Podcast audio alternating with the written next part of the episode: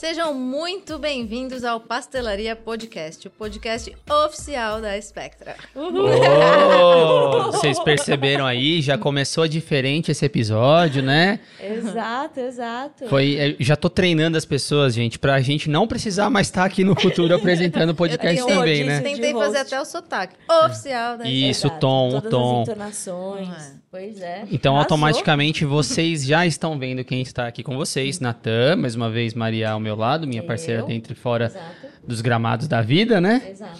Quem falou com vocês agora, Carol, que daqui a pouco a gente vai Tchau. falar quem que é, que é ela aqui.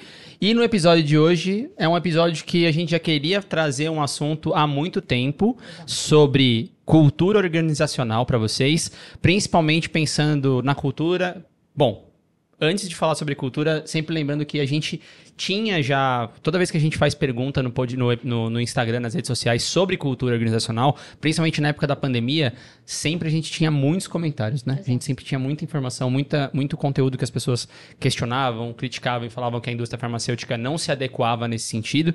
Então, esse sempre foi um tema que eu e a Maria sempre ficamos discutindo aqui de trazer e finalmente Exato. conseguimos, né? É, achamos Achamos a pessoa que a gente. Ou as pessoas para falar sobre isso, certo? É, uma de dentro e uma de fora. Exato. Só pra ter uma representatividade. Não, e é um momento especial pra gente, né? A gente inaugurou o escritório agora recentemente, a gente tá reorganizando aqui a estrutura da, da, da, da Spectra. A Spectra tá tomando posições cada vez maiores aqui com a gente, o time tá cada vez maior, e aí foi um momento que então a gente procurou alguém para nos ajudar aqui dentro Exato. também, certo?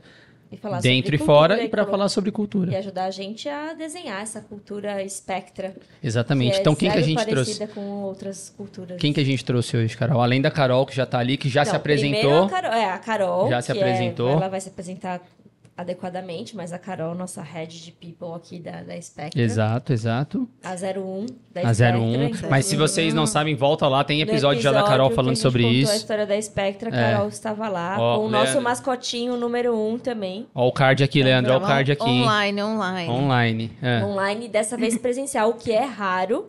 Mas acontece. Carol, Carol fica remoto, mas acontece. E também ninguém menos que Fabrício, da Flor, Sócio-diretor da Flow. sócio-diretor da Flor Treinamentos, É isso aí. certo? Certíssimo, Maria. Que ajudou a gente, vem ajudando Que a está gente. ajudando está ainda, ajudando exatamente. A gente vai ficar bastante tempo ajudando a gente a desenhar esse modelo de cultura, modelo de trabalho, e a gente vai falar um pouquinho sobre tudo isso aqui nesse episódio hoje. Perfeito. Então, antes de começar esse episódio, não esqueça, gente, ativa o sininho lá, dá o like, se inscreve no canal, ajuda bastante a gente a continuar fazendo o projeto, trazer conteúdos de valor para vocês. Se você gosta de YouTube, então assiste lá. Se você também não gosta de YouTube, mas prefere outras plataformas, por exemplo, Spotify, a própria plata- plataforma da Amazon, checa lá, os nossos conteúdos também estão disponíveis lá para vocês, então ajuda a gente, ativa o sininho lá, dá o, as cinco estrelas, né, Leandro? Cinco estrelas? Na Amazon 5 estrelas, Na Amazon, cinco estrelas. no Spotify tem que seguir. No Spotify, tem que responder as enquetes, seguir a gente. Exato. E se divertir. Exatamente, e se E se divertir que é divertir. importante, Exato. né? E, aprender, sempre. Exatamente. Então, passo a bola pra você, pra você fazer a pergunta. Agora eu quero ver como é que você vai fazer essa pergunta aqui pra Exato. duas pessoas. São a, é a mesma pergunta para duas pessoas diferentes, mas eu vou pedir licença para o nosso convidado e começar fazendo uma pergunta aqui para nossa head de people, Carol. Ai, meu Deus, tô nervosa. Quem é a Carol na barraca do pastel? A Carol, ela, ela gosta de um pastel não muito recheado, não gosta nada over, nada que é over, brincadeira. É, putz, a Carol, eu sou, assim, uma pessoa, acho que extremamente observadora. Falo muito mais, é, ouço muito mais do que falo. Normalmente, estou mais quietinha ali, né, ouvindo, depois eu, eu falo mais. É, discreta, prática, é, sou mais assim, papum, sabe? Não fico muito. Às vezes até, né? A gente dá uma pensada antes, mas é, é uma coisa que eu gosto de, assim, resolver as coisas com praticidade. Mas acho que, assim, é, eu gosto muito de levar a vida com leveza, gosto de pensar sempre né, no positivo ali da situação. Sempre vejo, tento enxergar as coisas assim de uma maneira positiva. Óbvio, né? Tem, tem os nossos é, os nossos momentos ali, né? De, ai meu Deus, vê, né? Fica bravo, fico bravo, óbvio. tenho, paci- tenho bastante paciência, mas quando pisam Ela ali, tem bastante não, paciência. É verdade. Isso é Ah, verdade. Pra lidar com people tem que ter paciência. Tem que ter Exato, paciência, tem que ter paciência. É, mas eu brinco que eu sou. Eu, eu gosto de. Sabe, quando a vida tá. Eu quero que a vida acabe em barrancos pra eu morrer encostada. assim. Quem não? Quem não? Da minha mãe. Não, estou brincando. E é assim, eu gosto de, enfim, uma pessoa que gosta de viajar, de conhecer novas culturas, novas pessoas. Acho que a vida é isso, né? Então, e também uma outra coisa, né? Eu falo que hoje, é, na verdade, eu não sou a Carol, eu estou, né? A Carol, hoje eu estou mãe do Iago, Exato. né? Então, acho que a minha principal função hoje é ser mãe do Iago, meu pituquinho, né? De Se vocês quiserem ver, meses. também tem episódio com um Tem pouquinho o- dele é, aqui. É, Episódio da história da é verdade. Sempre serei mãe do Iago, mas hoje eu estou nessa função. A minha principal função é ser mãe do Iago. Ca- É. Eu ia perguntar, desculpa que eu te cortei, mas às vezes as pessoas talvez não conheçam, porque hoje você está como head, mas qual que é a sua trajetória desde lá de trás, assim? Sim, sim. Bom, eu me formei né, em administração em 2012. Revelando idade, hein, Carol? Cuidado. É, Cuidado. Bem, a pele. Já já foi. foi, já foi uma paciência, não é isso. O que importa, o que importa É aqui, ó. verdade, é verdade. É, e aí, em 2019, eu fiz uma pós em empreendedorismo e turismo sustentável. É, porque eu tenho né, o sonho de ter minha própria pousada, de me aposentar na praia, sabe? Sempre tive esse sonho de morar na praia e, e, e usufruir né, dessas coisas boas e simples que a vida nos proporciona. É, e aí agora em 2022, ano passado, eu comecei a fazer uma, um MBA né, em gestão de pessoas, produtividade e gerenciamento de equipes. Então, tenho essas três formações.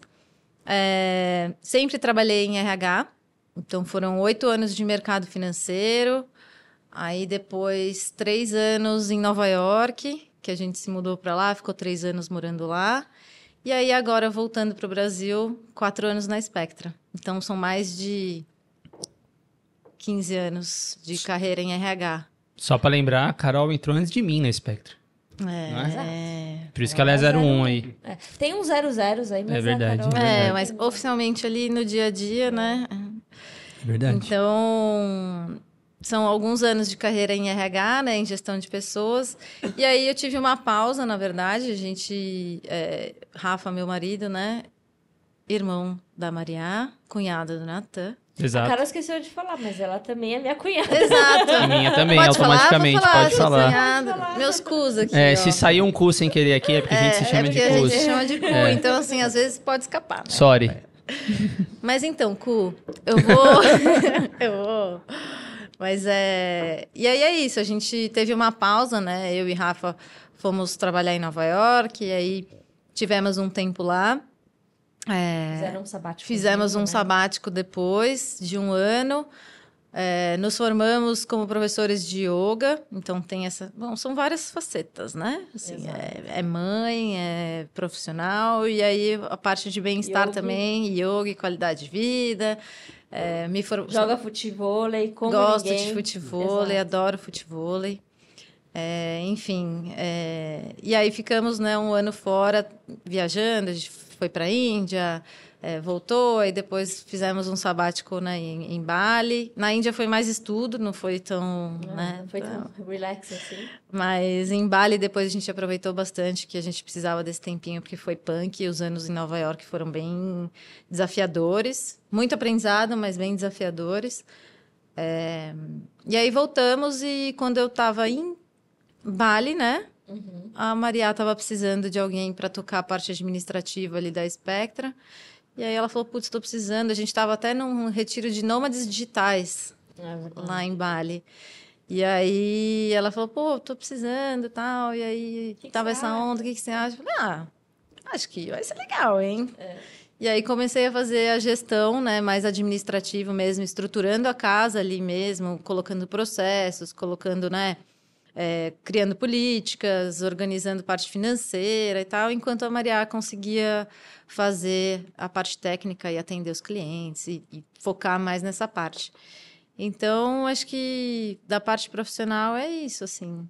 Bastante coisa. E a Carol veio Carol, cá é. passar esse tempinho com a gente aqui justamente pra integrar todo o time, a gente começar cada vez melhor trabalhando na cultura, né? Exato. E aí Exato. juntamente com o Fabrício. Com o Certo, Fabrício, Fabrício? que chave, peça-chave É, na nossa organização aqui, implementação da cultura Spectra no exatamente. nosso dia a dia. Mas É a conta vez da pra gente, pergunta. então, Fabrício, quem que é o Fabrício na barraca do pastel? Essa vai ser boa, vamos ver. Primeiro eu quero agradecer, né? O convite está aqui. Um momento tão bacana poder trocar uma ideia, falar de cultura organizacional, tema que eu adoro. É difícil falar da gente, né, cara? É muito, Essa pergunta muito. parece que é simples, mas é uma pergunta complexa.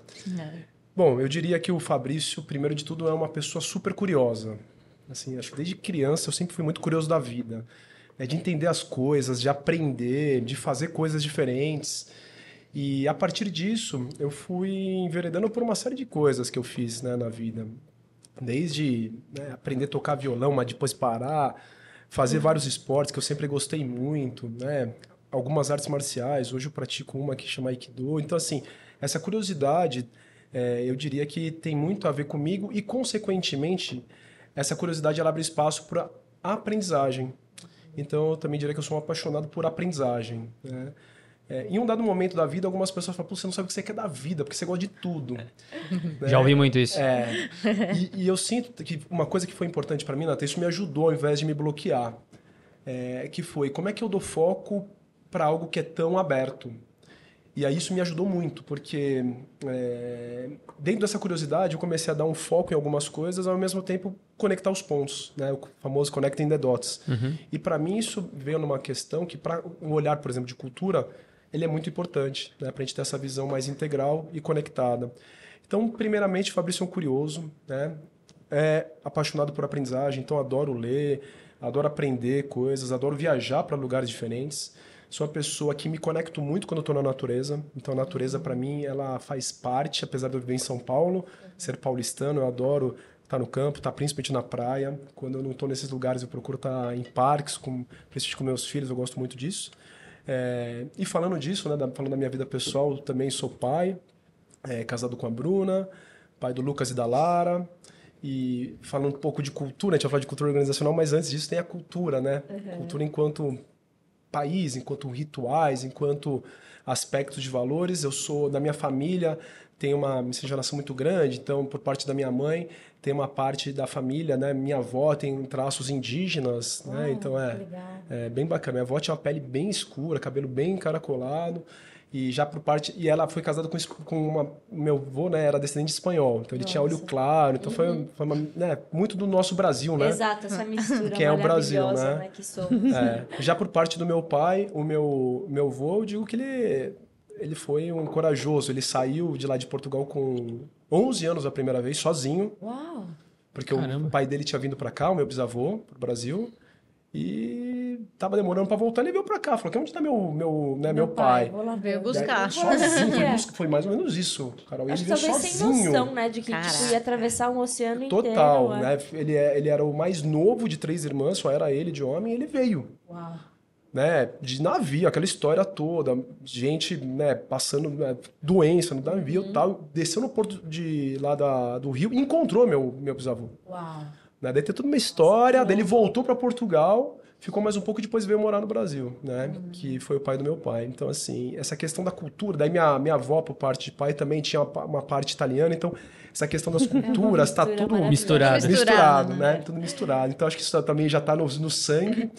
E, e disso, né, falando um pouco de, de passagens e experiências profissionais, eu passei por algumas empresas. Então isso também foi muito legal, assim, falando de cultura organizacional, que eu trabalhei em empresas nacionais, trabalhei em empresas que passaram por fusão, trabalhei, eu trabalhei por empresas que eram de cultura americana, alemã, espanhola, eh, lecionei em faculdades, tanto no Brasil quanto em Portugal. Então isso foi abrindo muito a minha mente, né? E, e cada vez mais por essa curiosidade, por essa aprendizagem, de, de ver a cultura de um, de um lugar muito especial, que a cultura ela expressa o que as pessoas são, né? Mas ao mesmo tempo não tem certo e errado, tem sua beleza. Só que quando a gente olha à luz da nossa cultura, do nosso, né, da nossa percepção, do nosso mindset, às vezes aquilo fica com ar. Isso é certo, isso é errado. Né? Então, isso me ajudou muito a ampliar e cada vez mais né, me interessar por estudar isso. E uma coisa que me ajudou muito foi um curso que eu fui fazer é, em, na Holanda. Era um curso de, né, de treinamento. Mas para mim foi o curso mais multicultural que eu fiz na minha vida, porque só tinha eu do continente americano. Nossa. É. Era um curso que chamava. Era, era de treinamento, né? Chamava Train the Trainer. Né? Então, assim, é, chamava Training for Impact, na verdade, que era um curso para pessoas que davam treinamento. E tinha gente da Mongólia, tinha gente da, de Oman, né? Tinha gente da Algéria. Então, tinha países muito diferentes que eu nunca tinha tido contato na minha vida. E foi muito interessante a convivência por três semanas. Era um curso de três semanas, né? Era um executive core de três semanas que a gente conviveu junto. Né? A gente trabalhava junto, mas todo mundo ficou no mesmo, numa mesma residência estudantil que eles tinham lá. E para mim aquilo, aquilo mudou minha vida. assim. Riquíssimo. Imagino. né? Cultura, Imagino. meu de cultura, né? Do que é permitido e o que não é. E Então- sobrepõe o nível até de profissional. Aí a gente até tá falando de cultura humana De mesmo. humana. Visão De de vida, vida, né? é. De visão Exato. de Religião. De então, tinha aspectos de religião, né? Tinha aspectos, por exemplo, um exemplo, né? Eu, eu, tinha um- esse, eu fiquei muito próximo de uma pessoa, né? Que era esse cara de Oman. Assim, a gente conversa até hoje. Ele fez mestrado, doutorado também. Então a gente tinha muita similaridade lá, né? Ele também era professor eu também. E uma vez eu abri a porta para a esposa dele que estava lá. E ela não entrou. Olha que Ela ficou coisa. olhando pra mim. Ele pegou, ele entrou na frente. Daí tinha umas mulheres, também tinha gente da África, tinha umas mulheres da África assim, nossa, mas que cara, né? Rude. Rude. E daí eu fui descobrir que, certo ou errado, tem muita coisa da cultura do país que o homem anda na frente e a mulher anda Ainda é atrás. muito... É. Tem um pouco disso. Então você Sim. começa a olhar, a nossa luz fala, nossa, é um absurdo. É, mas... Só que, e naquele contexto, né? E naquele lugar? Então, isso me ajudou muito a ampliar esse olhar de empatia e de, claro, fazer né, os filtros e, e de né, aportar coisas na minha formação. Né? Então, falando da minha formação, eu sou formado em administração de empresas, depois eu fiz uma pós-graduação em administração de recursos humanos e um, um mestrado. Apesar de ter sido em administração, que nem eu falei, minha aprendizagem, né, a aprendizagem sempre foi uma coisa muito premente na minha vida, eu fui estudar andragogia, que é como o adulto aprende.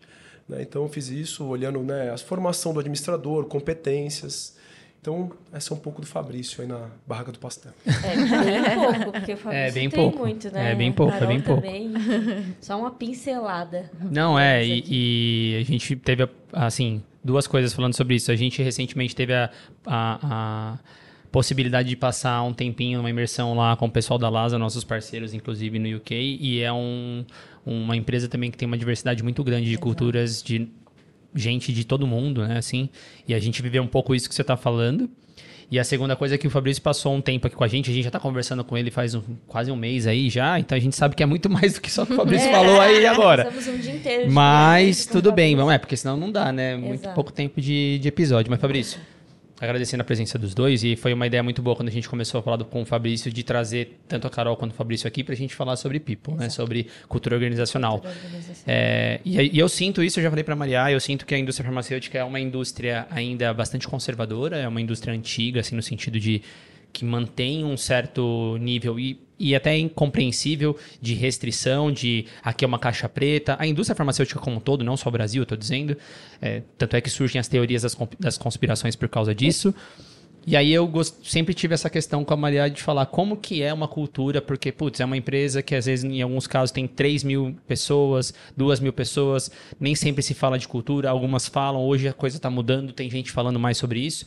E aí, E assim... revendo, né? Porque eu acho Não, que e revendo, com certeza. Gente seguir, assim, o que nos trouxe até aqui. Não necessariamente vai- nos levará Exato, frente. Então acho que essas. E aí eu fico pensando se as pessoas que estão nos ouvindo, talvez que não tenham contato porque tá só ali trabalhando naquele nicho, naquele mundo que a gente realmente vive ali dentro da indústria, sabe o que é cultura. Então eu gostaria de começar organizacional, é, né? Começar definindo isso. O que, que seria uma cultura organizacional? Muito bom. Po- Podemos dar um passo anterior? Fica à vontade. Porque eu, eu sempre gosto de, né, na minha percepção, vir do núcleo raiz. E a cultura organizacional, ela é filha, neta de outras ciências que caminharam antes. Então, quando a gente começa a falar de cultura organizacional, é muito importante a gente ver quais são as ciências que dão embasamento né, para a gente compreendê-la da forma como ela é. Daí depois eu vou para a definição. Perfeito. Então, é, é muito importante a gente ver que dentro da cultura organizacional nós temos ciências sociais. Né? Então, quando a gente começa a falar da sociologia, a gente começa a falar de como que os grupos convivem, né? das normas de, de grupo, das dinâmicas de grupo, né? É, então, a sociologia é uma ciência super importante para a gente poder compreender a cultura organizacional do jeito que ela é de uma forma mais profunda. Perfeito. Além disso, a psicologia social também ela é fundamental no apoio da, da, da gente entender a cultura organizacional. Porque apesar de a gente falar de grupos, nós estamos falando de indivíduos dentro de um grupo. E a psicologia tem muito esse trabalho de olhar o indivíduo como que ele age dentro de um contexto social. E por vezes, né, a psicologia social com a sociologia elas se conectam nesse sentido. É importante também a gente falar da antropologia, porque a antropologia ela vai fazer esse estudo, né, do ser humano num nível até mais às vezes de tribos. É muito comum que os Nossa, antropólogos e antropólogas vão para as tribos e nas tribos tem o quê? Tem rituais que não tem em todas as tribos. Exato. Né? Tem coisas que são permitidas em umas e não são em outras. Né? Então, em algumas tribos, para o menino, por exemplo, né, de, de 12 para 13 anos, indicar que de fato ele vai ser um guerreiro, Guerreiro. por exemplo, um, né, uma tribo indígena, ele precisa colocar a mão Numa dentro de luva uma com luva formiga. com formigas que Isso é foram é. coletadas na noite anterior, né, adormecidas com embebidas lá com um pouquinho de álcool e e, a- e a- E a- aguentar. quem vê fala E "Meu aguentar a Deus", picada. E aguentar. E aguentar. Esse é o ponto importante, aguentar É. e aguentar, né? Porque é, o processo é intenso lá. Então, quando a gente começa a olhar para isso, a antropologia é algo que traz muito a ideia de valores, né? Tem a questão da filosofia. Quando a gente fala de propósito, hoje é um tema muito forte, né? E acho que vai muito na linha que você trouxe, né, Natan? Como é que a gente vê algumas empresas abrindo coisas, né? E falando mais e outras fazendo de jeitos diferentes? A gente está falando da filosofia, né? Como é, qual é a essência dessa empresa? Porque ela existe, ela está aqui, né? Com qual objetivo? E eu ainda diria as ciências políticas também, que a gente está falando de tomada de decisão, a gente está falando de poder, a gente está falando de questões, né? Como que as pessoas de fato chegam a decisões e executam ações dentro de um contexto. Então eu sinto que essas eh, ciências elas dão base para a gente falar de cultura organizacional. Legal. Né? Então, quando a gente fala de cultura organizacional, eh, antes da gente falar da definição, eu já vou para a definição, uma coisa importante: independente da empresa falar ou não, a gente está vivendo, é a gente está sentindo, a gente está sendo impactado por uma cultura. Se ela é clara, se ela já é uma cultura, como a gente diz, né, mais forte ou mais nova, não interessa. Se está disseminado né, num crachá ou em algum lugar, numa apresentação, ou se nunca foi mencionado, as pessoas estão sendo impactadas por isso. As pessoas que vivem aquilo, os fornecedores, os clientes e eventualmente até a comunidade. Sim. né? Então esse é um ponto que é muito forte da, da cultura. E a gente sente muito, né? É- é- o mercado é bem aquecido, hoje em dia você tem uma rotatividade né, das pessoas. Hoje a Spectra, por exemplo, trabalha com diversos é, clientes muito diferentes e você sabe exatamente o jeito, né, as condutas de cada uma dessas empresas. Quando a gente vê os profissionais migrando de uma empresa para outra por oportunidades, enfim. É muito perceptível, assim, o quanto você precisa se adaptar, porque essa empresa segue alguns padrões assim, outras, outros tipos de padrão. É, é muito. É, é bem isso que você falou, assim, eu, eu dificilmente vejo isso. é, sei lá, explícito, né? Vamos, alguém ou vamos parar um dia e vamos falar de cultura. Isso eu não vi muito.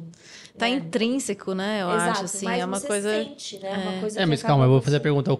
Carol, eu ia falar cu. Foi mal, gente. Mas nesse, dê um Ah, desconto, bem, dê um desconto. É, já deu um briefing. A gente já, deu- contou pra Já todo mundo. Já deu um assim, briefing. Então No agora já foi. É, agora já era. Agora já Como era. que é cultura nos Estados Unidos? Viver, é assim, empresarial, tô dizendo. Você sentia isso também ou era explícito? As pessoas falavam ou Não, não? não era explícito. A gente nunca teve, né? Óbvio, é, ainda mais nos, os americanos, eles não são tão é, calorosos, né? Digo assim, Nova York, tá? Sim, sim, sim, Porque sim. os Estados Unidos É grande também. grande, cada estado é de um jeito. Você Sim. vai para o Texas é de um jeito, você vai para Nova York é outro jeito. Califórnia é outro, então assim, cada estado tem o seu próprio jeito de lidar e de até, né, tanto regras traba é, Trabalhistas, questões trabalhistas quanto de cultura, Cultura mesmo, mesmo. assim. Mas lá em Nova York, assim, a cultura é, também nunca ninguém falou a maneira, a conduta que eu teria Tinha que, que ter e tudo mais, mas todo mundo já estava ali, é uma um coisa sistema. que todo mundo fluindo, só que aqui no Brasil a gente é muito colaborativo, né? Assim, não que lá eles não sejam, mas eu acho que aqui a gente tem essa proximidade e a gente é mais entrão também, né? Assim, Uhum. então assim, lá você fala bom dia e aí também como foi o fim de semana?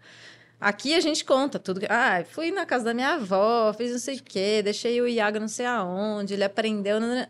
Lá nos Estados Unidos, assim, e aí, como foi seu fim de semana? Ah, foi bom. Fui num, numa palestra ou vi minha família e foi gostoso. Ponto. E no trabalho também representa um pouquinho disso, assim, lá em Nova York, tá? Tô dizendo. Uhum. É, a gente tinha as baias, né? A gente trabalhava ali em baias. E cada um tem até. Hoje já deve estar um pouquinho diferente, né? Mas quando eu trabalhei lá, é, eram aquelas baias um pouco mais altas. Então a gente, para se ver, né? Tinha que levantar ali e conversar de assim. É, mas tocava telefone, por exemplo, ninguém atendia meu telefone. Eu não atendia o telefone das pessoas. Não é que nem aqui, que tocou seu telefone. Ah, eu puxo sua ligação. Você tá no a banheiro. Maria tem uma história engraçada Eu pra puxo contar sua de telefone. ligação, eu tento resolver seu problema, sabe? Ou eu anoto seu recado.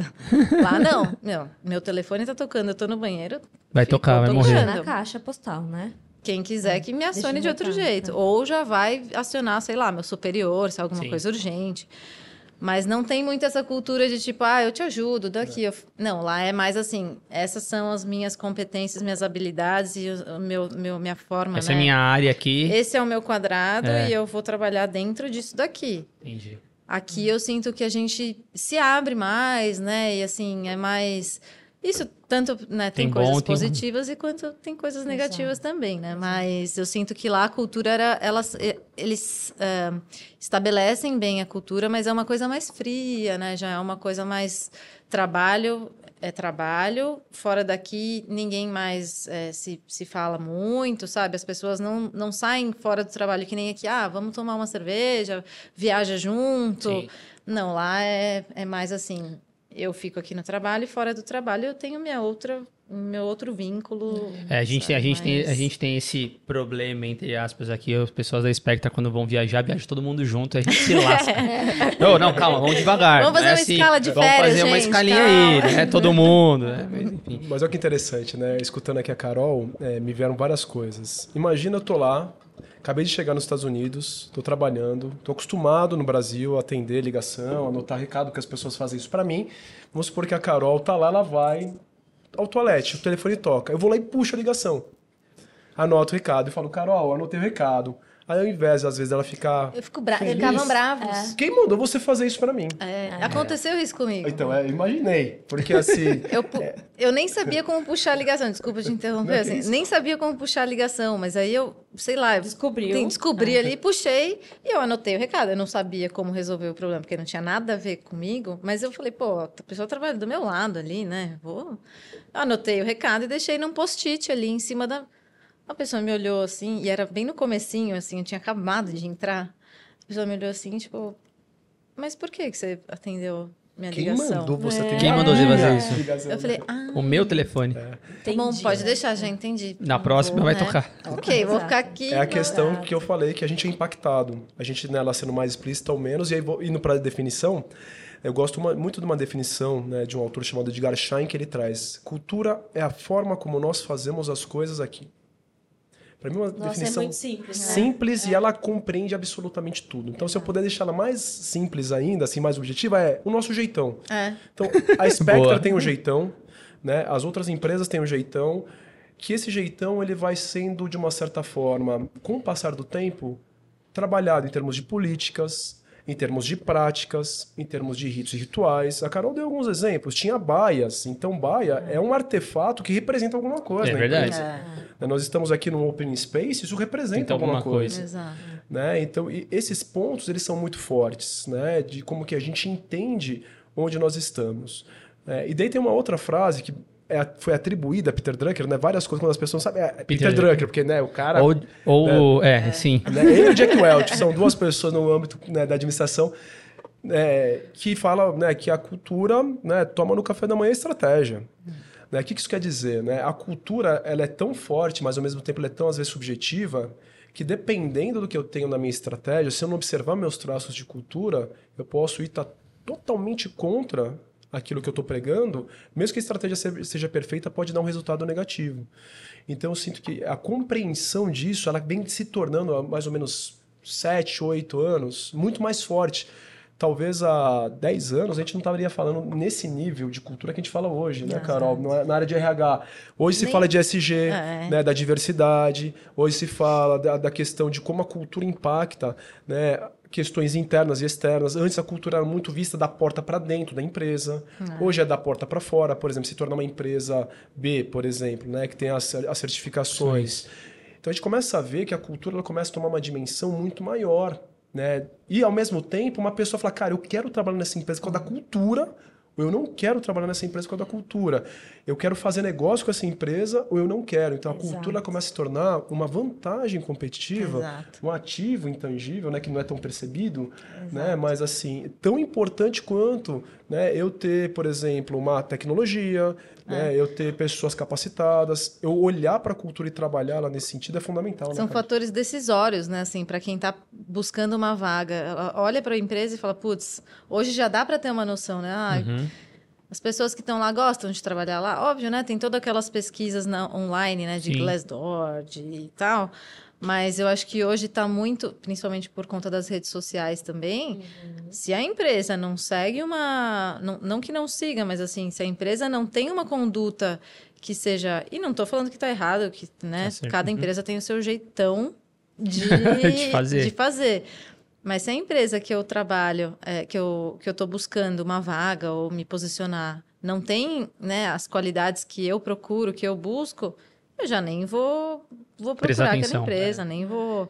Então, acho que a cultura é, hoje é um fator de decisão para candidatos, para quem está trocando de empresa, fazendo transição de carreira, né? Além de que antes acho que era mais questão financeira, é, questão de plano de carreira, né? E, e- trilhas né? de, de desenvolvimento, hoje acho que a cultura também é bem, principalmente por conta da pandemia. É, eu também, já ia né? pegar esse gancho, até quebrando Acho o nosso que- roteiro um pouco aqui. É, vocês estão falando que hoje é assim e tudo mais. O que, que vocês veem e enxergam que de fato mudou por causa da pandemia? Porque, penso eu, você queria falar alguma coisa? Eu achei que você... Não, não, eu ia, eu ia Ai. talvez, em linha com o que você está falando, Hum, eu acho que eu tenho uma percepção, me corrijam se eu estiver errada, que é a cultura passa a ser muito importante uma vez que os indivíduos começam a entender o que é importante para eles, Uhum. né? Que não é só uma questão financeira que está em jogo, que ao mesmo tempo que você investe seu tempo no trabalho, você também tem uma vida pessoal. Exato. Então, isso que.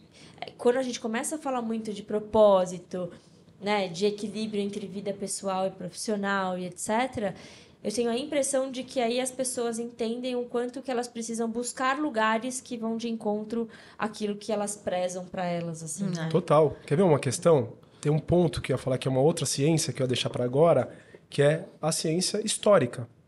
Quer ver um ponto?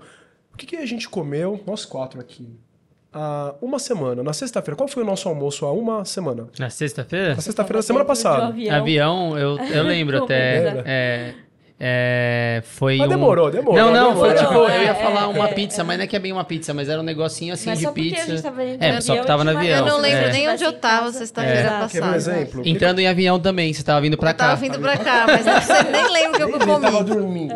Mas quer ver, ó, o que aconteceu no dia 11 de setembro de 2001? Eu tava voltando pra casa e eu lembro É. do, do colégio disso? e eu lembro de Eu pessoas falando do acidente. também. Questões históricas, É. o impacto emocional que essas questões históricas têm na gente. Então, quando você fala da pandemia, foi um fator totalmente é, fora do roteiro Exato. e que teve um impacto absurdo. Né? Daqui a 20 anos, 30, 100 anos, a gente vai 100 continuar anos vai falando disso aí. É. Então, isso é muito forte. Assim né, como a gente fala da gripe espanhola hoje. Gripe espanhola hoje, o que, que aconteceu? 29, Guerra Mundial, né? a primeira, a segunda e por aí vai.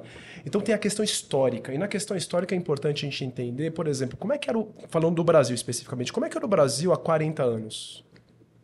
Então tinha um contexto social, tinha um contexto cultural, tinha um contexto tecnológico Econômico, e tinha um contexto econômico. Qual que é a história hoje? É muito mais complexo analisar a história enquanto a gente está vivendo ela. É mais fácil olhar para trás na história e poder analisar. Então, hoje a gente está vivendo questões sociais, culturais, né, tecnológicas e econômicas muito diferente de 40 anos. Então, consequentemente, o que você trouxe é perfeito, né, Maria? O momento que a gente vive traz uma consciência para as pessoas em conexão com o que a Carol também falou, né, das redes sociais, de acesso à informação, que elas começam a ver, né, em vários aspectos, muito mais informação do que tinha há 10 anos, há 5 Exato, exato. anos.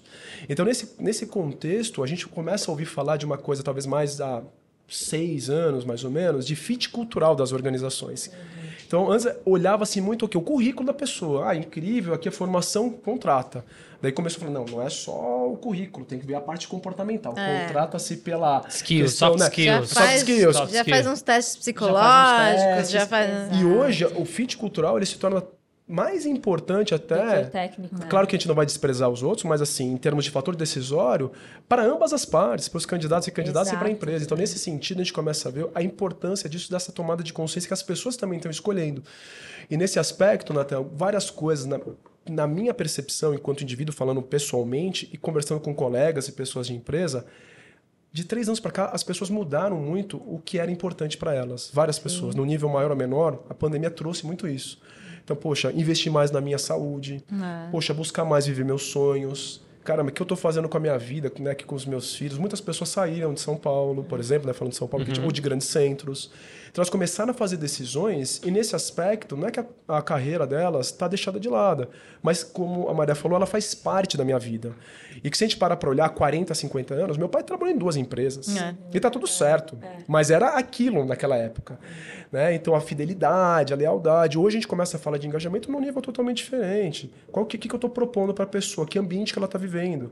Que tipo de liderança, oportunidades? Então, a gente começa a trabalhar num conceito mais complexo e, ao mesmo tempo, as pessoas olhando coisas diferentes. Então, nesse sentido, as empresas que não olharem para isso e não se ajustarem, na minha percepção, elas vão perder vantagem competitiva, porque elas vão deixar de ser atrativas para talentos, as pessoas provavelmente vão embora, ela vai deixar de fazer negócio, ela vai deixar de se inovar e de se reinventar para um mundo que está em transformação durante todo o tempo, né? Perfeito. Eu tenho duas. Ah, desculpa, pode E falar. eu Pô. acho que até na pandemia, né, assim, acho que, óbvio, a gente tenta separar o, o- o profissional do pessoal, mas na pandemia, muita gente trabalhando de home office, é, remoto e tal, fica mui, ficou muito difícil de separar Misturado, pessoal e é, profissional. Concordo. Então, assim, quanto mais o profissional é, trazer questões e trazer. Estiver alinhado, né? de- é, exatamente, trazer alinhamentos que o pessoal também consiga ali andar junto e não prejudicar nenhum, um não prejudicar o outro, eu acho que a empresa tá, putz, high Isso é- score. E é um assim, desafio, né, de- Carol? é. eu lembro de uma vai, frase, tá. escutando você, eu já passo para o Natan que tem as perguntas, de um líder, a gente estava fazendo um trabalho em 2020, né, à distância, naquele formato, tudo parou, né, a gente trabalhava muito com coisas presenciais, de repente, putz, vamos tudo pro Zoom, Teams, aquela história toda de se adaptar. E eu lembro que um líder falou para mim uma frase que eu nunca esqueço mais, né, tanto que eu vou trazer aqui, escutando a Carol. Ele falou assim, a primeira semana eu estava trabalhando em casa, na segunda eu estava morando na- no meu trabalho. É, a Maria falava isso. É exatamente isso. Porque é isso, né? O home office ficou home and office, não, é, não era home office, era A gente estava fazendo reunião no meio da sala da Maria. Um dia o pai dela chegou, faz, comeu, aí vamos comer de pizza, mas a gente estava na reunião. E mas- ao mesmo tempo a gente começou a atrair as pessoas para dentro da nossa casa, né? Porque não tinha aqueles fundos. Os fundos foram depois que começaram a criar. Inclusive coisas constrangedoras aconteceram. Exato, Mas exato. apareciam as pessoas. Então, assim, é eu o filho sinto. que chora, o né? A babá filho. que chega. Teve a questão da, o- da a esposa mãe, do Porchat, lembra? É, que a ela esposa apareceu. que passa pelada atrás, né? com toalha e por aí vai. Então, nesse sentido, eu sinto que a pandemia ela abriu esse lugar né, para a gente repensar coisas. E eu lembro que a gente estava fazendo um trabalho para uma grande empresa que falou assim: nunca aceitaram home office. E depois de 15 dias, falou, não é que deu certo? Claro que tem desafios, né? Tem questões que o Super, presencial super traz, então a gente pode falar de prós e contras, né? De vantagens, né? E, né, e desvantagens, mas assim, eu sinto que isso mudou muito a forma de pensar, olhar a cultura e cultura do trabalho também, né? Eu, as duas perguntas que eu tenho é uma meio que seguida da outra. Inclusive, as pessoas sabem, eu nunca faço uma pergunta única, é complicado isso. É, não consegue como se que a gente vê uma implementação de uma cultura de transição dessa forma que a gente está falando em um sistema, por exemplo, como a indústria farmacêutica que é, puta, tem duas mil pessoas, três mil pessoas. Como é que o líder lida com isso? Primeiro, o líder às vezes não necessariamente, ou melhor, ele quer implementar uma cultura diferente no grupo dele ali. Só que como que ficam essas camadas? Existe alguma forma? Não existe? E aí a segunda pergunta é: é possível mudar a cultura de empresas assim tão grandes, assim, duas, três mil, quatro mil pessoas? Porque o nosso sistema, nossa, nossa, nosso mercado, né, que a gente trabalha, tem pessoas que não têm como necessariamente fazer home office, porque é laboratorial, é produção. Talvez exista formas de se fazer, que eu acredito, no sentido de dias alternativos e tal, porque tem pessoas que trabalham, que poderiam trabalhar em turnos, até foi tentado isso durante a pandemia em alguns momentos, mas eu não sei o quão prático é. Então, assim, é possível mudar a cultura de grandes corporações e como é que o líder se vê nisso se ele consegue colocar, implementar pequenas culturas dentro do, do nicho dele, dentro de uma coisa maior. Começar, Complexo? Carol? Ok, Por tá bom. Então eu vou trazer algumas questões, mas vou dar o espaço também para a. Carol poder trazer as contribuições dela. Bom, quando a gente fala de uma mudança de cultura, como você falou, Nathan, é, é algo que precisa ser pensado, planejado, estruturado e dar um tempo para que isso aconteça. É, Perfeito. né? É. Tem uma maturação, Ter uma né? maturação. E o que eu sinto, muitos processos de cultura, a gente tem várias pesquisas que dizem isso, falham não por causa que o processo não estava bem instaurado, mas porque as pessoas não aderiram ao processo. Exato. Então, será que o processo estava bem instaurado? Né? Olhando nesse, nesse prisma. E quando a gente fala disso, a gente está falando geralmente, uma média, tá? Não é receita de bolo, pode ser um pouco menos, um pouco mais, de 3 a 5 anos. Entendi. Com estímulos de pro- Constantes. é, diários, inclusive com, com equipes de change management, de gestão Sim. da mudança, atrelado à cultura. E quer ver uma questão? Às vezes mudar um software numa empresa já é uma cultura. Exato. Aí a gente tem esse software funcionando, a gente vai implementar um novo. Daí implementa, daí tem que fazer a parametrização. Daí não, mas agora tá igual o outro. Mas por que a gente mudou? Daí tem que treinar as É, pessoas e por aí o ser vai. humano tem dificuldade de mudança de modo geral. essa Ele questão- wait status quo. A- É. Da resistência à É. mudança, isso é até uma coisa biológica, se a gente parar É. pra pensar, né? Por causa da nossa, vive, da nossa vida. Exatamente. É algo, né? Então, nesse sentido, eu sinto que sim, é possível, mas ao mesmo tempo a empresa ela tem que estar muito comprometida com isso. E outra, não dá para ficar no nível só da diretoria e do C-level, né? Do nível das pessoas, né? C-level a gente fala Sim, sim, né, sim. o cargo lá né, do CEO, CTO, CEO e por aí vai. Por quê? Porque senão não vai para frente. A gente tem que pensar nas camadas É. de disseminação, usar comunicações, como é que a gente está de fato walk the talk falando e mostrando que nós É, estamos é, fazendo isso, isso. Ah. né? Como é que nós estamos trabalhando com embaixadores e embaixadoras da mudança ou da cultura? Identificar também essas pessoas Exatamente que essa isso. capacidade. Isso, chamar né? essas pessoas, até no projeto que a gente está com uma empresa, eles criaram exatamente isso. São pessoas que não são líderes nesse caso, mas são pessoas que se tornam pontos Referência, focais e é, referência em alguns assuntos. Começar com quem tá mais adepto de, à mudança. Com quem quer. E aí vai. Desses Exato. já vão, né? Vão Vai propagando. Vai crescendo, propaganda né? para os outros É, níveis. porque a gente né? está falando de um processo no final do dia que é de mudança. Uma transformação cultural é uma mudança. Exato. E nesse processo a gente tem que pensar que tem pessoas que vão abraçar, pessoas que vão observar e falar, será que vai dar certo ou não vai? Então pessoas que vão resistir, às vezes vão ser contrárias. Então quando isso é bem estimulado, eu sinto que, primeiro, a alta liderança tem que estar envolvida, a liderança, né, pessoas que estão nesse cargo, né, middle management Sim, principalmente, tem um papel fundamental porque eles são a cultura no final do dia para aqueles né, É. colaboradores que estão próximos a eles e essas pessoas que também a gente chama aí de embaixadores da mudança embaixadores da cultura. Então eu sinto isso. E só falando rapidamente para passar para Carol, quando a gente fala né, de qualquer indústria, indústria farmacêutica ou outras indústrias, eu sinto que tem três culturas, falando historicamente. A cultura nacional, então nós estamos no Brasil, então existe a cultura também do lugar onde nós estamos inserida lá.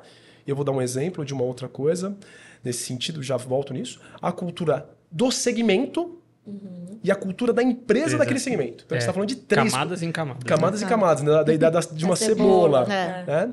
Então, por exemplo, numa, in- numa indústria, isso é um fato real, é, de um país que é o México, é, se não tivesse a Nossa Senhora de Guadalupe, que é a, a santa, Sim, a de, santa lá, de lá.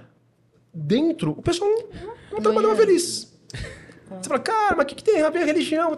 pois é, mas as coisas se misturam. Exato. Então, nesse sentido, é, é possível? É. Só que se a gente não observar essas três questões, e nesse aspecto, quando a gente fala de empresas multinacionais, ver a autonomia que a empresa, né, que não é o headquarter, que está às vezes nos Estados Unidos, Europa ou em outros lugares, tem aqui no Brasil, a gente vai ver às vezes uma replicação do que está acontecendo lá aqui. Que é interessante, sim, pensando em cultura. Mas se a gente não fizer as adaptações, os fit, ajustes, né? né, né, não tem jeito, porque não tem o fit, Exato. exatamente. É. E eu acho que é exatamente o que você falou, assim, acho que a mudança, ela é possível, mas eu acho que tem um tempo de maturação, um tempo de, primeiro, né, um tempo para planejar, porque tem que ser muito bem planejada para não porque se você também começa a, mudar a cultura toda hora, vai ter uma hora que as pessoas vão falar, pô, não Também sei, não define né? nada, né? E aí, né? Vai ser assim, vai ser assim, vou, né? Então, acho que tem esse tempo de planejamento, tem que ser muito bem planejado, muito bem executado e procurando né, a propagação de acordo com as pessoas que estão abertas, porque aí elas vão fazer dessa cultura é, uma coisa que as outras pessoas vão enxergar. Pô, realmente dá para dá pra gente seguir dessa forma, é mais legal assim. É, óbvio, vão ter né, os desligamentos de pessoas que não estão ali alinhadas, né? Mas eu acho que também o que é muito interessante é com essa transformação, quando você vai trazer as pessoas novas para a empresa, né, as próximas contratações, você já vai trazer uma coisa que eu acho muito importante na cultura é fazer um bom onboarding.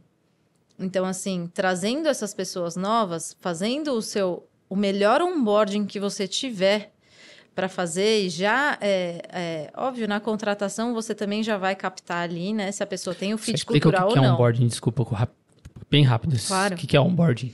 Onboarding é a apresentação da empresa ali, né? É Entendi. Quando a pessoa vem no primeiro dia lá, a gente senta com ela, ou senta ou passa online, né? É, Agora. pode ser, Mas dependendo de como for. É, o aculturamento, pessoa, assim. é, Pô, o Natan assim chegou aqui chega. na empresa com a gente, primeiro dia dele.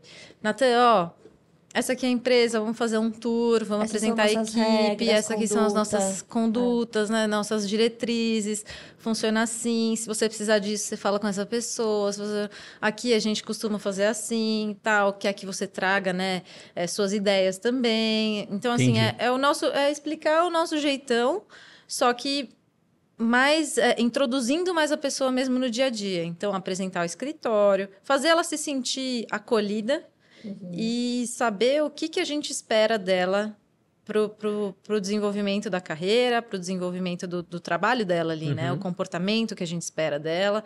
Então, assim, o onboarding é você mesmo trazer, na, na tradução literal ali da palavra, trazer a pessoa para o barco. Sim. Ó, vem aqui, Exato. né? Todo mundo aqui é assim que a gente faz. Então senta aqui cada um no seu no seu no seu bar, no, no- no nosso barco, né? Senta cada um no seu assento É. e vamos lá. A gente vai navegar juntos dessa maneira. A gente vai é assim que a gente faz. Se acontecer isso, a gente faz isso. Então é mesmo é, é esse aculturamento mesmo. E, posso, posso tocar um ponto Pode, que a- pode, que a à trouxe? E aí, na, na, liderança. voltando à sua pergunta que você ainda tinha feito, que acho que pode contribuir. Por exemplo, isso é uma coisa muito legal, porque depende de cada empresa o onboarding também. Sim. Tem várias empresas que eu falo assim, bom, esse é o papel do RH. Só o RH tem que fazer isso, né? O líder não faz nada.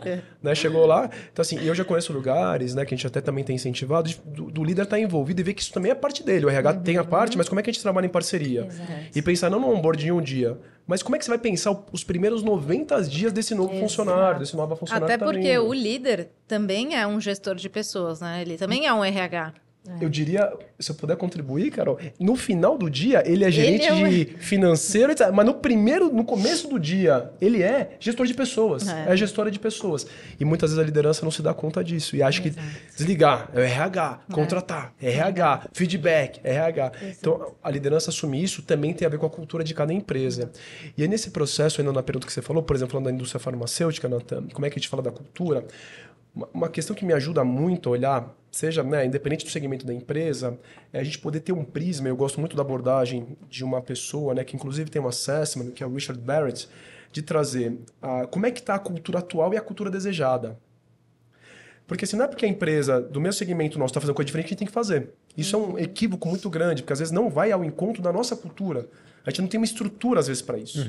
Então, nesse sentido, como é que a gente olha isso e vê o que é a, a entropia cultural, isso é uma coisa muito importante, e esse assessment mede isso, questões da cultura que não nos estão nos ajudando a ir em frente, ou conectando com coisas que são importantes para a gente, para a gente ver o que a gente tem que a gente quer manter, eventualmente, do atual para o desejado, e tem coisas que a gente não quer mais, que a gente vai deixar de lado, e outras coisas que a gente vai começar a fazer. Nossa, já é bastante coisa. Apesar de pesar, vai falar alguma E acho que primordial em empresas muito grandes é trazer gente que conhece do assunto de mudança de, né, para estruturar e não fazer o negócio assim, ah, bola Sim. tudo e já vai metendo regra aqui, regra ali, né? Então, assim, traz alguém que conhece, estrutura, planeja, e aí aos pouquinhos a gente vai mudando o mindset, né, de quem ainda não está adepto a, a- a essa mudança, para deixar todo mundo Sim. alinhado na mesma página. O timing da mudança, a maturidade também do momento da empresa e das pessoas é fundamental nisso também, né, cara? É, eu acho que só pra gente fechar assim, né, pra ir encerrando, Apesar de que Não, isso aí dava pra ficar quatro Nossa, horas dá fazer live. Já, já tô aqui, já tô com tristeza porque já deu mais perguntas aqui. Exato. Vamos eu fazer o episódio tem- 2, parte é, 2 a gente depois, Carol. tempo aqui pra, É, pra liberar o pessoal, Fabrício e a Carol. coloca aí se vocês querem. Se vocês parte quiserem parte dois, 2, coloca aí. Que a gente traz esse povo todo maravilhoso pra continuar falando sobre isso. Ou a gente faz em Florianópolis. Por favor, Leandro, olha, ia ser tá bom. pronto pra viajar, Leandro? Vamos já Você vai ter que viajar também. Já vou, já vamos comprar passagem, já vou mandar pro financeiro compra de passagem. Arranja um estúdio lá pra gente, Leandro, por Exato, favor. exato. Vai. Enfim, mas eu acho que é bem importante, só para fechar, que é algo que a gente tem estudado bastante também aqui, que é, acho que cultura, é, empresas muito grandes, você convence essa primeira camada, né, de C-levels, de liderança, porque talvez seja até uma questão cultural do Brasil, da nossa, da nossa cultura nacional, que é o que a, a Top a- down? não a, ati- a atitude, na verdade a resposta através do exemplo. Uhum. E eu acho que se, se os líderes eles não não propagam, não não são o exemplo, aí fica bem difícil, que é o que a gente fala bastante de walk your talk, né?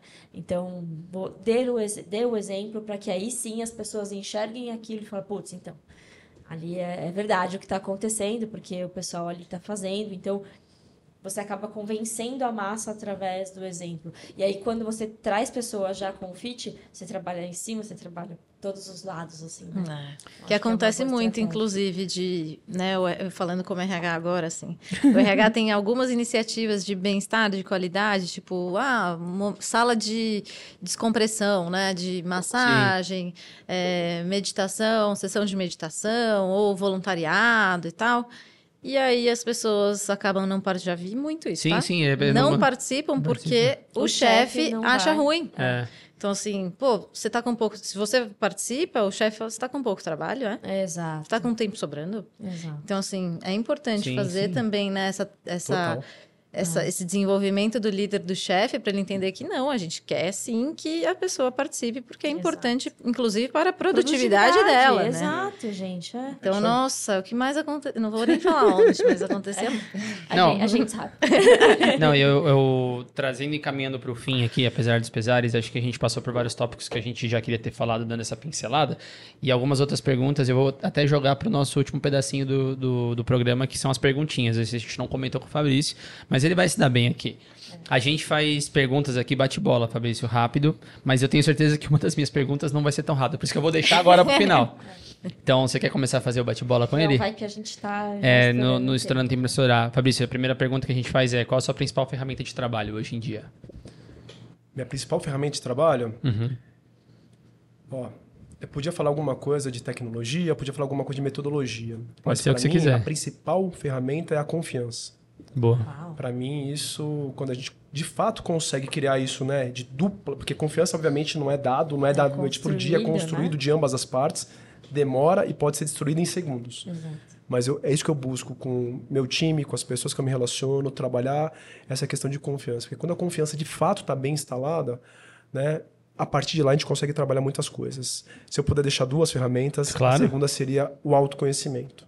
Né? Então eu sinto que tanto para mim quanto nos trabalhos, pessoas que, né, principalmente né, falando de profissional, Uhum. né, no aspecto que eu, que, eu, que eu estou envolvido, eu sinto que essas duas ferramentas elas potencializam coisas que são muito poderosas. Perfeito. Que maravilhoso ter gente que parece, né? Que pensa que nem a gente. Não, eu ia falar, eu ia falar, bom, do nosso É lado a confiança é já à deu, toa, já, né? né? É, não é a confiança já deu, ele já Exato. conseguiu Eu aqui, já tava tá pensando certo. aqui, Estamos aqui, não é à ferramenta- toa. Se fosse falando que ferramenta, eu, eu falei, não, meu e-mail não vai. É pro trabalho, mas assim, acho que, sei lá, sensibilidade, né? De lidar com as pessoas. Exato. Eu vou abrir isso. Autoconhecimento, é. É isso que eu falei. Então tá bom, já aceitou as duas. do Natan não são tão simples, né? Mas Não, eu nunca leio é. isso, né? Eu vou, Muito você quer bom. fazer a sua? Não, acho que pode, pode, Tá. pode. Qual principal fonte de informação hoje em dia? Ah, Eu gosto muito de podcast, cara. Putz, eu tenho Uau, bilhares, sério. É, eu adoro. Pra mim, podcast é muito poderoso. Eu, né, eu gosto muito de ler também.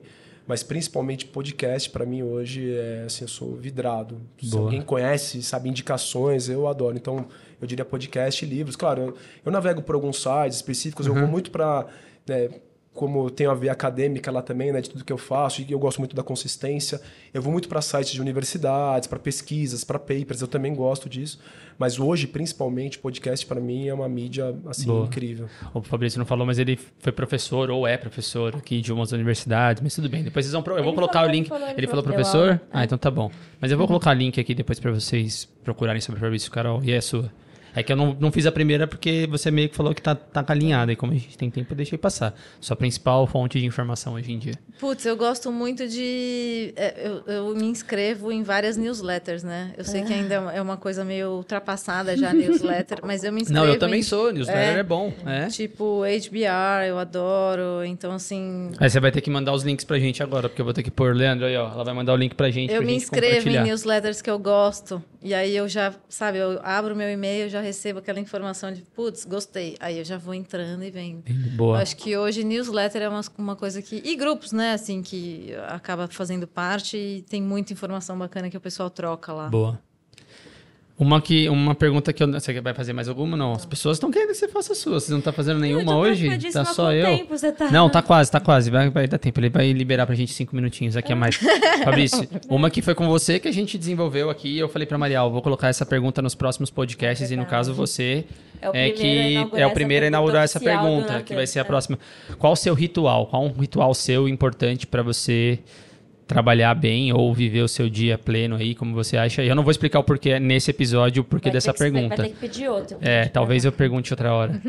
Bom, eu vou, foi super bacana essa pergunta. Inclusive, vindo para cá, conversando com um colega meu, né, que a gente tem muita proximidade, a gente estava falando da importância dos rituais e o quanto que o ser humano, nos últimos anos, foi perdendo os rituais, principalmente no mundo ocidental. né? Então, o poder dos rituais, eu sinto realmente o poder. Para mim, tem é, dois, três rituais que são fundamentais. Ritual é coisa que eu faço todo dia. Tá? O primeiro é meditação. Então, e aí eu vou muito na linha que ritual tem que funcionar para você. né? Tem muitas pessoas que falam, medite, acorde, faça meditação. Não dá, porque eu vou levar meus filhos na escola. não rola. É, o Fabrício tem dois Então, filhos, inclusive. é, não dá. Não, eu já sei que não funciona, mas eu faço o quê? Antes de dormir, eu faço minha meditação. Então, para mim, esse é um ritual muito importante, né? Que eu faço todo dia isso. Um segundo ritual que eu, que eu faço é alguma atividade física. Pode ser meia hora, pode ser 20 minutos, pode ser 5 minutos, mas é algo que eu procuro fazer diariamente. Diariamente, sábado, domingo, inclusive. Nem que eu for no parque com os meus filhos e andar, né, dei lá 12 mil passos, fiz uma bela de atividade física, né, tô ao ar livre, etc. E o terceiro, para mim, está muito vinculado com o que, que eu tô aprendendo de novo no dia. Então, é, independente do que seja, o que eu aprendi nesse dia? Porque esse dia valeu a pena para mim, né? Qual foi o impacto que eu causei? Então, eu faço uma reflexão dessa de aprendizagem, seja de aspecto mais cognitivo ou de alguma questão da vida que alguém trouxe para mim ou que eventualmente eu pude contribuir. Então, esses três rituais geralmente são questões que eu levo pro meu dia a dia. Perfeito. Tem um deles aí que eu faço também bastante. Carol, você. Qual? Quero saber. Atividade física. Ah, atividade física. A Carol vai falar meditação. Não, Não, é- Não, meditação isso aqui não é, né? Queria, queria. Não, um gostaria que fosse, consegue. mas ainda não deu. É, um dia vai. a gente consegue. É, é períodos. Tem períodos que eu medito mais, tem períodos que eu não faço nada disso, mas vai lá. Você, Não, eu não tenho um ritual assim, tipo, ah, eu faço isso depois. isso. Não, mas eu todo dia eu, principalmente à noite, tá pra mim assim, porque é o momento que eu, né, tem todas as tarefas do dia, do o Iago. Aham. À noite o meu ritual é banho, é a minha meditação, assim. É, no banho é onde eu descarrego mesmo, assim, todo, sabe? Faço visualização e imagino lá a água me limpando de energias e tal. E aí, na hora que eu deito, eu agradeço, né? Vejo tudo que pelo que eu fui grata por aquele dia. Eu gosto muito, assim, de, Boa. de re- refletir mesmo sobre o meu dia, como o Fabrício falou, assim, o que ele aprendeu, uma coisa nova que aprendeu, para mim é uma coisa nova pelo que eu agradeço. Uma coisa nova ou... Ou o que enfim, aconteceu é. no dia, né? Então, para mim é mais à noite, assim, que o Iago dormiu, aí eu tomo banho, eu me, né, agradeço por tudo que, que eu sou grata aquele Boa. dia e Eu tenho, eu, eu tenho um ritual com a cu.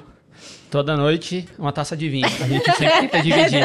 A gente tenta dividir isso aí. É difícil, porque você tá agora. falando, eu vou achar, nossa, que mãe. Não, não, bebe não. vinho Então, eu, eu ia falar isso agora. É tal. difícil, porque agora ela tá. Eu ia terminar essa frase, porque agora. Tá no é- sabático do vinho, Tá no mas sabático do é, vinho, pô. exato. A gente ia pro É. sítio, pô, aí vamos lá com, Mas vamos abrir uma tacinha Eu sou, eu sou amante do vinho, mas na maternidade eu tive que dar um stop. É, né? Um- puxa, tamo Deixei. aí. é, Momentâneo. momentâneo. Aí Tô agora eu torcendo. tô voltando aos pouquinhos. Eu já Pouquinhos. conto no relógio. ah, Dei, é, dei TT agora, então vou tomar um vinho daqui duas horas, três horas, mais ou menos. Já, então, tô fazendo verdade, cálculo é na cabeça. Pra... Eu vou fazer a última. A última. Não é a última, agora é a minha última.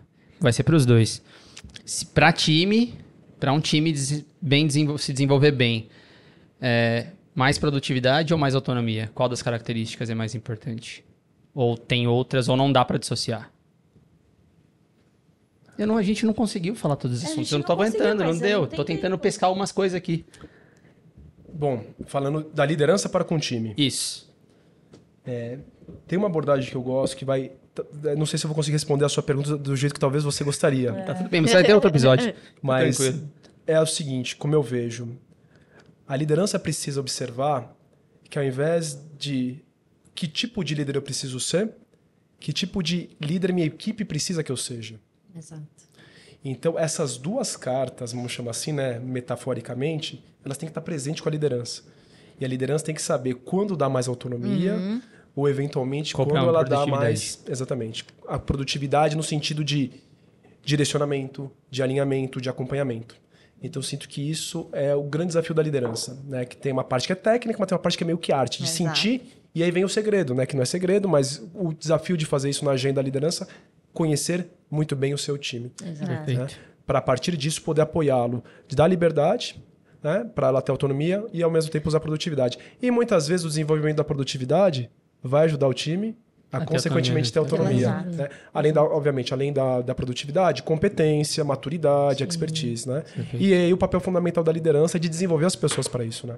Exato. E estarem sempre pros, pros, né, pros profissionais estarem sempre no flow, né? No estado de flow. Estado de fluxo, estado de flow, é. É, a gente vai ter que trazer outro, pra outros episódios aqui, porque as pessoas não vão entender essas coisas. Não, mas acho que o perfil de candidato, o perfil do, do profissional, acho que a partir do momento que você entende o perfil das pessoas com quem você Exato. trabalha, com quem você lidera, aí a produtividade vem. Porque você sabe como lidar, você sabe como a pessoa recebe aquela informação que você está passando.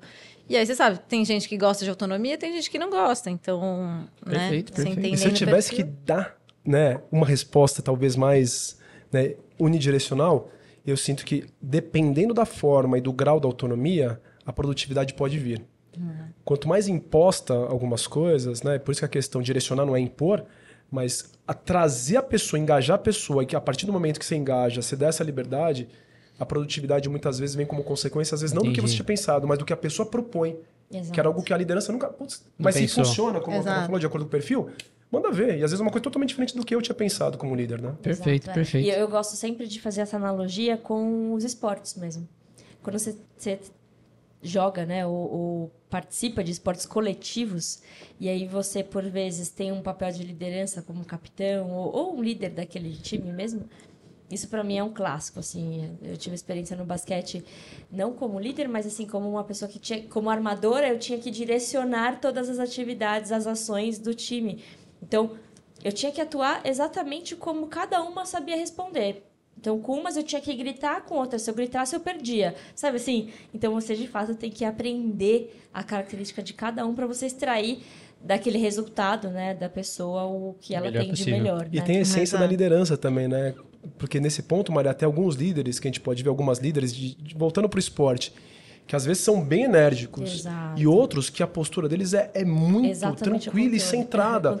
É. Porque se ele tentar fazer algo que é diferente da essência, não vai rolar. Exato. Então não tem um jeito Exato. único de liderar. Tem o seu jeito conectado com aquele contexto e aquele time. time, né? E aí exato. você encontra esse espaço que o Nathan Nossa. falou, né? De autonomia, liberdade, mais direcionamento, mais produtividade e acompanhamento. Tem podcast do Bernardinho, nossa, que é muito bom falando sobre isso, Exato. sobre ele contando a história. Aquela muito famosa Olimpíada que ele pôs todo mundo do, do time pra treinar no estacionamento. Não sei se vocês já ouviram Sim, falar sim, isso. Então, sim. mas enfim, isso é outro momento. Vou falar de outro episódio. Gente, foi muito rápido, não deu. É. Eu preciso de mais tempo. A gente vai ter que trazer o Fabrício mais, a Carol mais. Pra deixar com jeito. gostinho de quero mais. É. Exato. Ó, então se vocês vão quis- quiserem a parte 2, a gente só tá fazendo isso agora. a gente Você quer- gostou, né? Vamos ver se o pessoal gostou. É, né? não, a gente só faz quiser, isso a gente agora. faz mais um. A gente só faz isso agora. Se vocês quiserem parte 2, igual aquele episódio da validação, se vocês quiserem parte 2, manda nos comentários pra gente, né? Perfeito. Fabrício, deixa suas redes sociais, seus contatos, Carol também aqui. Claro, deixa primeiro, Carol. Bom, meu LinkedIn, Carolina Neves.